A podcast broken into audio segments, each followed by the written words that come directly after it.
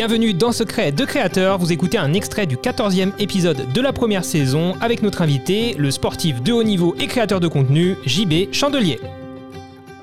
Voilà, ça c'est une question très large. Bon, je m'appelle Jean-Baptiste Chandelier, effectivement. Je suis parapentiste euh, à la base.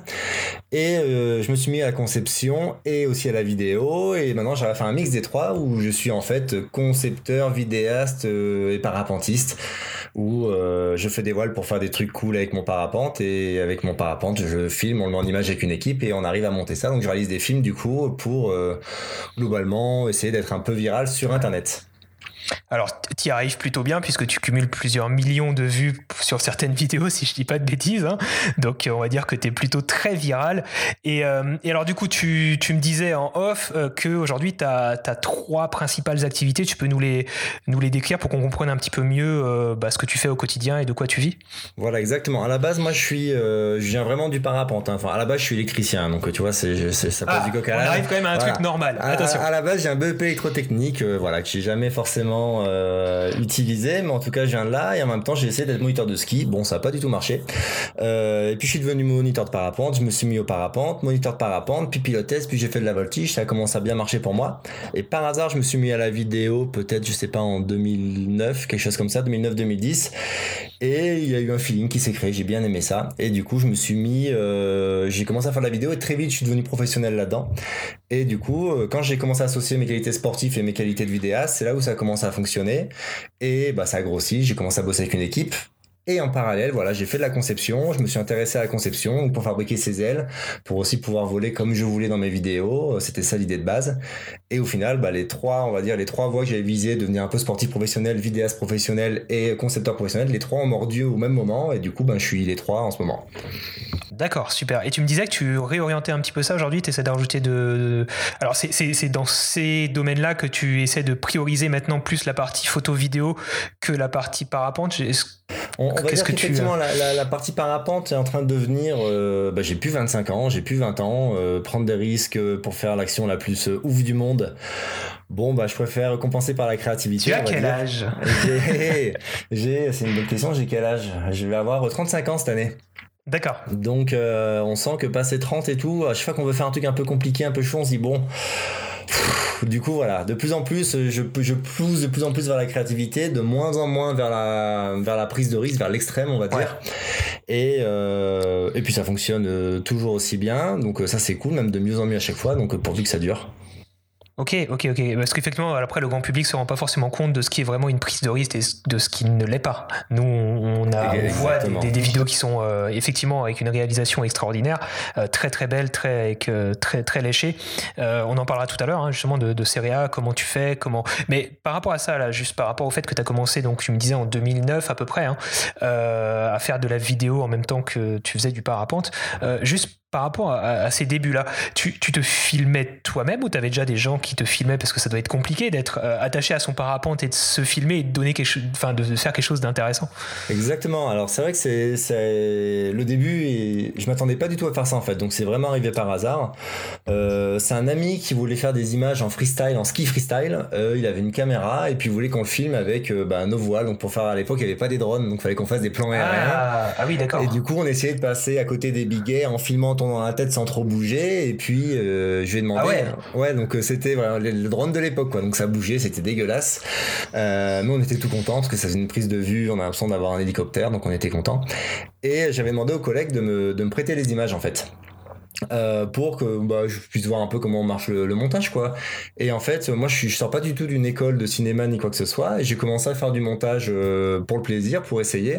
Et en fait j'ai eu un feeling qui s'est créé tout de suite où ça m'a pris le temps euh, le temps ça enfin il passait super vite je m'en rendais plus compte. Et j'ai commencé à vraiment dans un premier temps pas cadré, mais vraiment aimer le montage, euh, vraiment à fond. Et de là, très vite, on m'a, un collègue m'a repéré, qui montait une marque de parapente, qui m'a demandé de faire des vidéos promotionnelles pour sa marque de parapente. Donc en fait pendant des pendant une grosse année on va dire ou deux, en fait moi je me filmais pas, je filmais les autres donc je faisais du parapente. Depuis, depuis ton parapente, d'accord, ouais. Alors depuis mon parapente ou depuis le sol. Des fois, il fallait filmer une hmm. aile, donc je m'étais acheté une petite caméra, un petit trépied, puis je filmais un petit peu tout le monde. Et en parallèle, bah, moi j'essayais de devenir un bon parapentiste. Mais tout était très, au début, euh, ça se croisait pas si tu veux. C'était vraiment, il y hmm. avait euh, différentes cases. Et euh, c'est comme ça que je suis tombé dedans par hasard, ça m'a beaucoup plu. Et ensuite, un jour, j'ai mixé les deux, où j'ai demandé à des copains de me filmer pour me dépanner. Et c'est là où les premiers films qui ont commencé à faire de la vue, les premiers films sont arrivés sur YouTube. Donc YouTube aujourd'hui c'est ton réseau social principal, c'est ça? Alors euh, moi je sais pas trop comment je me considère maintenant. En plus avec tous les, finalement j'ai fait plus de vues sur Facebook avec la dernière que sur YouTube. Ah oui, mais les vues vont très très vite sur Facebook hein, parce que tu sais ça, ça se lit automatiquement. On sait pas trop quand Facebook comptabilise une vue. Après ça devient très vite plus viral je pense sur Facebook aussi parce que ça se partage plus facilement. Bah, en, fait c'est vrai que moi je viens d'une époque qui était moi je, je, je, pense être la première ou deuxième génération de sportifs. Euh, vidéaste, on va dire. C'est-à-dire qu'avant 2007-8, avant que YouTube existe, ben, les sportifs professionnels faisaient forcément euh, de la compétition parce que c'était le seul moment où ils étaient médiatisés. Et puis, euh, YouTube est arrivé et du coup, quand on a commencé à faire des films, je pense c'est Danny McCaskill, je sais pas qui tu vois, qui faisait des super films en vélo, euh, qui a commencé à être super viral en 2009, ça m'a énormément inspiré. En 2010 ou 2011, j'ai eu mes premières vidéos qui ont commencé un petit peu à, à suivre ce chemin. Mais c'était le début et en fait, à l'époque, YouTube avait besoin de Facebook pour marcher. C'est-à-dire que Facebook avait des algorithmes beaucoup plus ouverts. Facebook n'avait pas de vidéos, donc c'était les vidéos YouTube qu'on partageait qui faisaient un effet viral sur, euh, hmm. sur Facebook. Mais tous les 6 mois, 1 an, 3 mois, les règles elles changent en permanence. Donc aujourd'hui, j'ai un peu du monde sur Instagram, un peu du monde sur YouTube, un peu du monde sur Facebook. Ok, d'accord. Et si on parle rapidement de, tes sources, euh, des sources de revenus, donc aujourd'hui tu vas avoir des revenus sur YouTube hein, qui sont générés avec la publicité, j'imagine, sur tes vidéos. Finalement très peu parce que j'ai lâché, euh, j'ai lâché ce concept-là parce que ça faisait vraiment l'argent de poche entre guillemets, et je me suis rendu compte qu'avec les nouveaux algorithmes pour toucher plus de monde, vu que moi je suis pas quelqu'un qui sort du contenu très régulièrement, euh, je sors du contenu une fois tous les ans, tous les deux ans, tous les trois ans. Du coup, et ben en fait pour avoir un maximum de viralité, il fallait que je lâche mon contenu. Donc c'est-à-dire que j'encourageais plein de gens autour de moi à publier ma vidéo pour euh, et après moi je comptabilisais pour avoir une espèce de pour monopoliser la toile mais depuis plein de, de départs différents depuis plein de sources différentes. d'accord donc c'est pas forcément toi qui hébergeais les vidéos c'est ça que tu veux dire? J'hébergeais toujours les vidéos mais j'étais pas le seul. Par, ah, exemple, par exemple la dernière vidéo Weightless euh, en tout on a fait 44 ou 45 millions de vues euh, quelque chose comme ça. Mais il y a eu du Red Bull qui a partagé il y a eu du Outside TV il y a eu et sur YouTube pareil. Donc il y a plusieurs sources de la même vidéo sur plusieurs c'est vrai que sur YouTube j'ai juste noté 2 millions de vues juste juste 2 millions de vues ouais.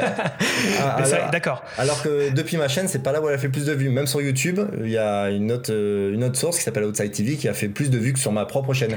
D'accord, donc c'est super intéressant ce que tu dis parce qu'en termes de, on va dire, de, de, protection des droits d'auteur ou des choses comme ça, euh, toi, en quelque sorte, tu fais un peu abstraction de ça. Tu, tu donnes pas mal d'autorisation en quelque sorte à d'autres personnes. Ça peut être des, partenaires. J'imagine que des gens comme Adidas, ce sont des partenaires euh, directs. Tu es sponsorisé hein, par Adidas, si je dis pas de bêtises. donc j'imagine qu'il y a d'autres ententes à ce niveau-là mais tu vas aussi autoriser d'autres euh, d'autres plateformes, d'autres personnes, d'autres structures à, à, partager directement ta vidéo sur leur réseau, parce que toi, tu trouve ton compte finalement dans l'aspect viral global en fait plus que exactement c'est à dire que moi mon, mes clients sont pas forcément les gens tout de suite sont pas forcément non plus euh, euh, ben justement les pubs qu'on va mettre devant les vidéos. Mes clients ils sont avant ça va être les gens qui vont me sponsoriser pour créer cette vidéo ceux qui vont produire en partie qui vont te repérer peut-être grâce aussi qui vont me repérer et qui sont intéressés par un maximum d'impact. Donc à ce moment là moi je les comptabilise ils peuvent tout vérifier et ils voient effectivement qu'il y a de l'impact. Et euh, et du coup c'est une autre manière de. Ah, c'est super intéressant, ouais, c'est super intéressant comme manière de procéder parce que ça veut dire que tu, pour les gens qui nous écoutent, qui font souvent euh, très attention, et, moi aussi, moi le premier, à qui, a, qui va partager, qui a le droit, non, c'est que moi qui ai le droit sur ma chaîne YouTube et vous n'avez pas les droits, machin, et ben ça peut être totalement contre-productif euh, dans certains cas, notamment euh, le tien. Mais je pense que la dernière vidéo, si je l'avais lâché juste par mon propre compte, j'aurais peut-être atteint entre guillemets 5 ou 10 millions de vues, peut-être aller 5-6 millions de vues sur YouTube et peut-être 10 millions de vues sur Facebook. Et je pense que le fait d'avoir lâché tout ça, j'ai eu un impact x2 à x3, voire x4 ou 5, je sais pas. Et pour les marques, ça a beaucoup plus de valeur et ça peut permettre aux marques derrière de supporter bien plus facilement la vidéo. Ouais, ce qui est là, on peut quand même nuancer euh, tout ça, c'est que le, cas particulier de ce que tu fais, c'est que voilà, c'est toi qui euh, qui est à l'image. Alors on reconnaît pas ton visage, mais euh, il y a c'est toi qui signe tes vidéos. Il y a ton nom générique, il y a ton nom sans doute dans alors pas dans le titre en l'occurrence, si je sais pas s'il y a forcément le titre, mais si, dans le titre aussi, mais il y a dans, dans, dans, les crédits etc. Et personne ne peut reproduire ce que, te voler tes images en prétendant le faire. Il y a peut-être 10 personnes au monde, j'en sais rien quelle est la niche de, de personnes qui, qui, sont capables de faire ce que tu fais, il y a très peu de personnes qui peuvent te voler ton contenu en, en se l'appropriant. Donc c'est vrai que tu risques moins que quelqu'un qui fait une vidéo sur, je sais pas moi, la Corse. Oui, exactement. Et, tu vois ce que je veux dire. Ok. Et quelque part aussi pour moi, ce qu'il faut savoir, c'est que d'un point de vue un peu plus, on va dire pour pour que je puisse gagner ma vie, à partir du moment où la personne, même si je me suis fait voler le contenu, a vu, eh ben les partenaires passer dans la vidéo, le Adidas sur la voile et tout ça, bah finalement, pour Adidas, ils sont quand même contents. Et, moi, ça me permet d'avancer. Et moi, ce qui m'intéresse, c'est de créer la connexion avec les gens, de leur donner envie de voler. Donc, moi, mon but, mhm. il est passé. Et en même temps, ça me permet de gagner ma vie parce qu'ils voient du Adidas. Donc, euh, tout le monde est content. Tu fais des concours, je crois, hein, pour gagner des voiles. Hein. J'ai vu ça. Je, je l'ai fait, je l'ai fait, ouais. Ah, parce que c'est cool de donner envie aux gens de voler, mais moi, j'ai pas, des, j'ai pas de voile. Hein. j'ai très envie. je vais lancer un euh, concours. Qu'est-ce qu'il y a? Ouais, bah, quand il y aura un concours, je te filerai un petit billet. Et puis, euh, on parlait des, des, revenus juste pour clôturer, euh, euh pour clôturer ce sujet. donc, toi, tes sponsors qui vont pouvoir sponsoriser certains projets ou peut-être à l'année aussi avec eux. Alors, tu peux pas dévoiler forcément les termes de, de tes contrats, mais voilà, en gros, ce qu'il faut savoir, c'est que j'ai un, j'ai un fixe assuré avec mes, mes sponsors. Avec Adidas, euh, régulièrement signer des contrats sur 3 ans. Donc ça me permettait de voir sur 3 ans ce ah oui, super. Ouais, c'est, beau, ça, ça, permet de relâcher la pression et pendant 3 ans de se focaliser sur le travail et non pas de se dire, bah, si j'ai pas les revenus le mois prochain, c'est la galère. Donc, euh, et, euh, et ensuite, euh, j'ai des revenus d'autres marques et tout ça aussi. Donc ça, ça me permet de faire un fixe qui, entre guillemets, me donne une forme de sécurité. Et ça va être entre, on va dire, 60% et 30% de mes revenus. Et après, mmh. j'ai d'autres revenus qui viennent de la conception de parapente. Euh, donc là, ça va pareil, ça allait de 10% à plus de 50% selon les années. Et euh, je peux aussi avoir euh, ben, des pubs pour un cas très précis. Donc c'est-à-dire que là, on va m'embaucher soit en tant que sportif, soit en tant que sportif réalisateur pour faire du contenu, comme j'ai pu faire pour des marques de voitures, Seat, Volvo et tout ça, ou Adidas. Alors Audi, c'est c'est que Candide qui travaille, Candide Toex qui travaille avec Audi là, c'est réservé ça. en plus. Moi, j'étais déjà en partenariat avec Seat.